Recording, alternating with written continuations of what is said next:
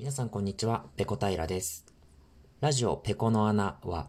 私が日頃思っているけれど、人様に面と向かって話すほどのことでもないテーマについて、特に着地点もなくお話しする番組です。それでは番組に届いた架空のお便りを紹介します。兵庫県にお住まいのバックトゥどこかさん、かっこ人間で言うと38歳からいただきました。ペコ平さん、こんにちは。ナイフとフォークを使って食べるタイプのクソデカハンバーガーが食べにくすぎて生きるのが辛いです。私だけでしょうか？はい。兵庫県にお住まいのバックトゥーどこかさん、お便りありがとうございます。内容は、ナイフとフォークを使って食べるタイプのクソデカハンバーガーが食べにくすぎると。うん。僕も全く同じ意見ですね。本当に奇遇だと思います。なぜなら僕が書いた架空のお便りだからなんですけどね。あの皆さん、ハンバーガー、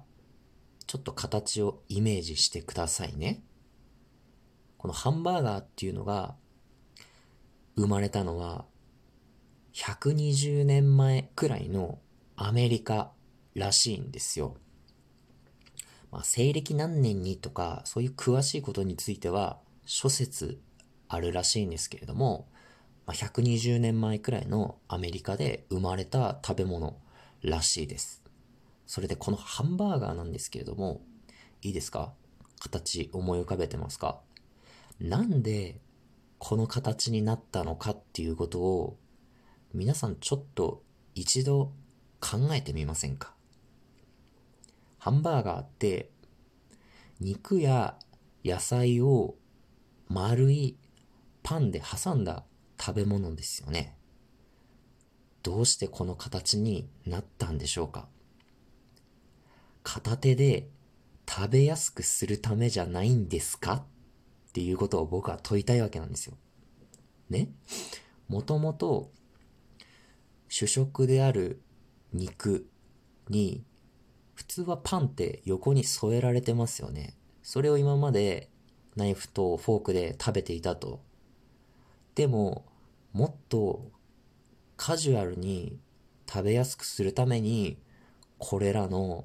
具材をパンで挟んだんじゃないんですかと。お前の最初のあの熱い気持ちはどこに行っちまったんだってことですよ。こうやって食べやすくするために生まれたはずのハンバーガーを後々ですね、わざわざ大きくして中にたくさんの具材を挟んで高くしてなんなら倒れてしまうので上から割り箸を刺したりと。それで両手で持っても食べられないのでナイフとフォークまでつけちゃってっていやいやいやいや、お前の最初のあの熱い夢はどこに行っちまったんだよってことなんですよ。本末転倒なんじゃねえかよって。もう本当にこのナイフとフォークを使って食べるクソデカハンバーガーっていうのはもう自己矛盾をはらんだ存在だと思うんですよ。このクソデカハンバーガーに関連して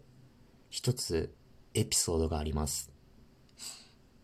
僕以前北海道に住んでいたんですが、北海道の南に函館という町があります。それでこの函館のローカルのハンバーガーチェーンでラッキーピエロっていうお店があるんですよ。これは函館の人だったら誰でも知っている有名なハンバーガーチェーンなんですけれども、僕、ここにですね、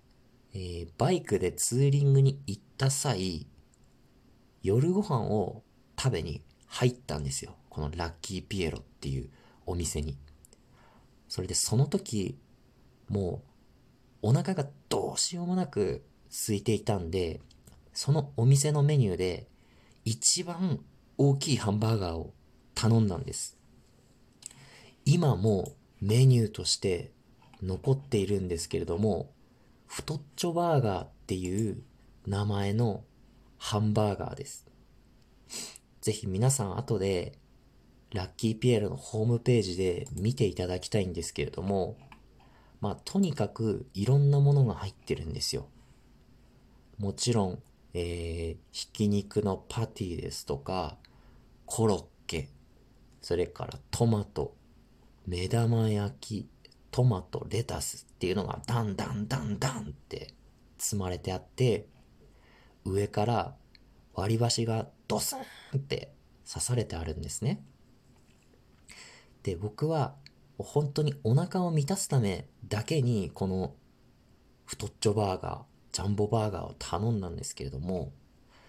オーダーしてから5分ぐらいすると、店の奥からですね、この太っちょバーガーを持った店員さんがやってくるわけです。ただ、彼の右手にはなぜか金が握られているんですよ。ハンドベル。それをカランカランカランカラン鳴らしながら僕のところにこの太っちょバーガーを持ってくるんですね。これどうやらこうチャレンジメニュー的な位置づけだった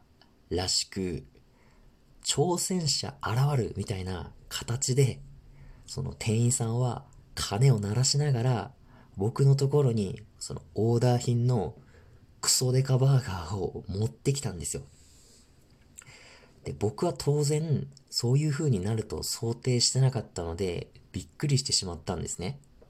で、周りのお客さんもあれなんだなんだみたいな感じでこちらのテーブルを見るわけですよ。そういったチャレンジメニューって普通は友達と一緒に行って頼んでワーキャー言いながら食べるもんだと思うんですけれども僕はその時完全に一人です。なんだあいつみたいな形でもうすごい周りから冷ややかな視線を投げかけられたのを、ま今でもよく覚えています。で、その日はですね、結局そのオーダーした太っちょバーガーっていうものをですね、まあお腹の減りと、それから早く立ち去りたいっていう、そういった思いから、もうすぐパパパパって食べて、会計を済ませました。で、もう足早に店を出ようとしたんですけれども、お店の方から記念品ですっていうことで、